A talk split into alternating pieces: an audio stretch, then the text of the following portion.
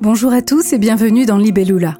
Alors voilà, c'est le numéro zéro, une sorte de bande-annonce, le commencement d'un voyage dans la zone du milieu, le Midlife Land.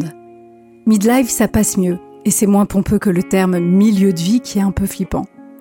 Je suis Carole Mathieu Castelli, j'ai 47 ans, totalement dans le cœur de notre sujet. Je suis réalisatrice depuis 20 ans, et depuis 20 ans avec mes outils, caméra, appareil photo, micro, je raconte des histoires, je questionne, j'interroge et je partage. Dans ce podcast, je reçois des invités qui, pour la plupart, sont dans cette période du milieu de vie, en pleine transition, changement, questionnement, révolution ou évolution. Ici, on rencontre des artistes, des bienveillants, des faiseurs, des spécialistes, des citoyens, des abîmés, des éclairés, avec en commun cette envie de faire de son mieux, de tenter son changement, d'être audacieux, parfois désobéissant, et de prendre un instant pour partager son expérience, tout simplement. Ce podcast est un podcast de conversation inspirante, pensé comme un documentaire, une enquête sur cette période du milieu de vie. Nous abordons avec mes invités différents sujets comme l'amour, comment aime-t-on à cette période de la vie, la sexualité, comment ça marche quand on est en couple depuis 15, 20, peut-être 30 ans, la sexualité quand soudain à 50 ans on se retrouve disponible, le nid vide quand les enfants quittent la maison les parents qui vieillissent, et nous aussi on vieillit. La carrière, les reconversions, le burn-out, la quête de sens, nos rêves d'enfants, les late bloomers, où l'art d'éclore tardivement, les crises, les opportunités, les promesses de cet âge particulier. Alors, le numéro zéro pourrait s'arrêter là pour la présentation générale, mais pour les curieux, je peux aller un peu plus loin. Pourquoi j'ai eu envie de lancer un podcast sur le midlife? Il y a quelques années, j'ai interviewé pour la chaîne Teva de nombreuses femmes, des femmes en or, des femmes puissantes, des femmes audacieuses, des femmes libres. Et je dois dire que d'être dans leur sillage m'a permis de prendre des décisions plus courageuses que d'habitude, d'être portée par leur énergie et d'oser davantage. J'étais nourrie, souvent réconfortée, toujours reboostée. J'avais plus d'énergie, plus de joie aussi. Et avec ce podcast, j'avais envie de revivre ces sensations et de les partager, de proposer un espace bienveillant, sympa, où on apprend des choses, on se reconnaît dans l'autre et on sort parfois de nos pensées habituelles. Alors pourquoi ce thème? Je suis une optimiste de nature et je pense que c'est une période de la vie importante, très riche, et que si ce podcast peut aider quelques personnes à mieux se comprendre, peut-être qu'un invité provoquera un déclic et aidera une personne à s'accomplir, à trouver sa place, à mieux vieillir. En tout cas, c'est un thème stimulant qu'on peut explorer sans modération.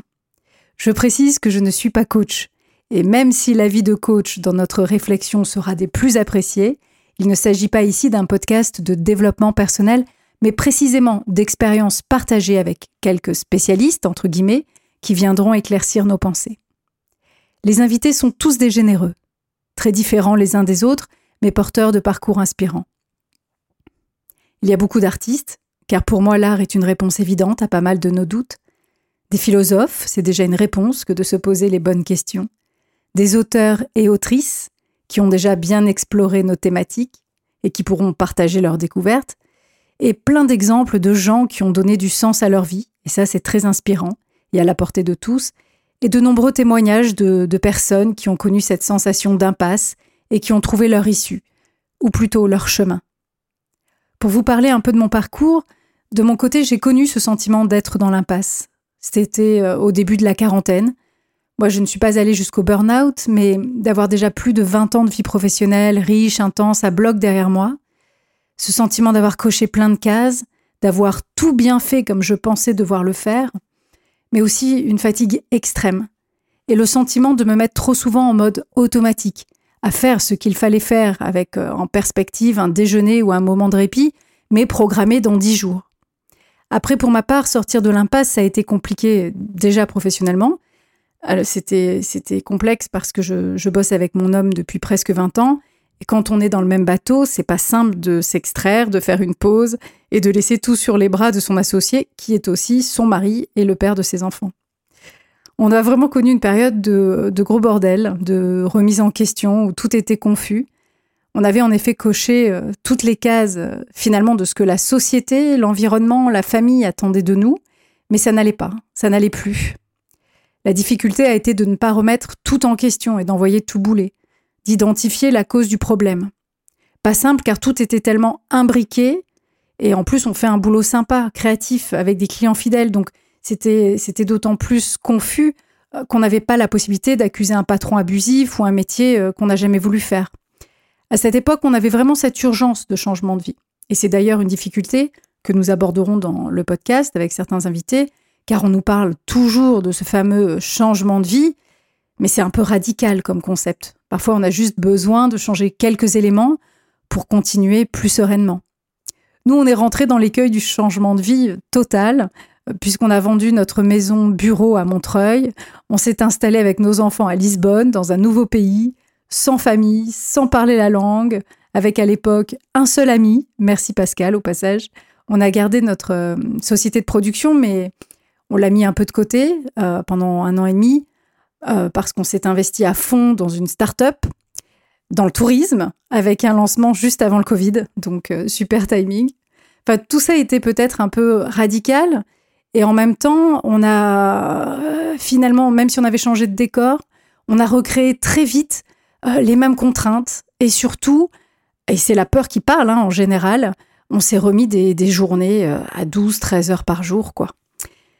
Voilà, finalement, après quatre ans, on a plus de recul. Nous sommes toujours basés au Portugal. On a revendu notre start-up, justement, pour se réellement. Euh, on a eu cette conscience et on, a voulu se dégager du temps. On a retrouvé avec bonheur et l'excitation des débuts nos anciens clients et des nouveaux aussi pour des projets euh, essentiellement en France euh, ou au Portugal. Et surtout, on est bien, bien mieux qu'il y a quelques années. Et c'est aussi un des avantages de vieillir, hein, de cette période de midlife. Et on a le, sentiment d'être euh, carrément sorti de cette impasse et d'être prêt euh, pour de prochains obstacles. Avec le recul, on a pu définir ce qui nous pesait tant et nous avait retiré au fur et à mesure notre joie, notre élan, notre euh, vitalité.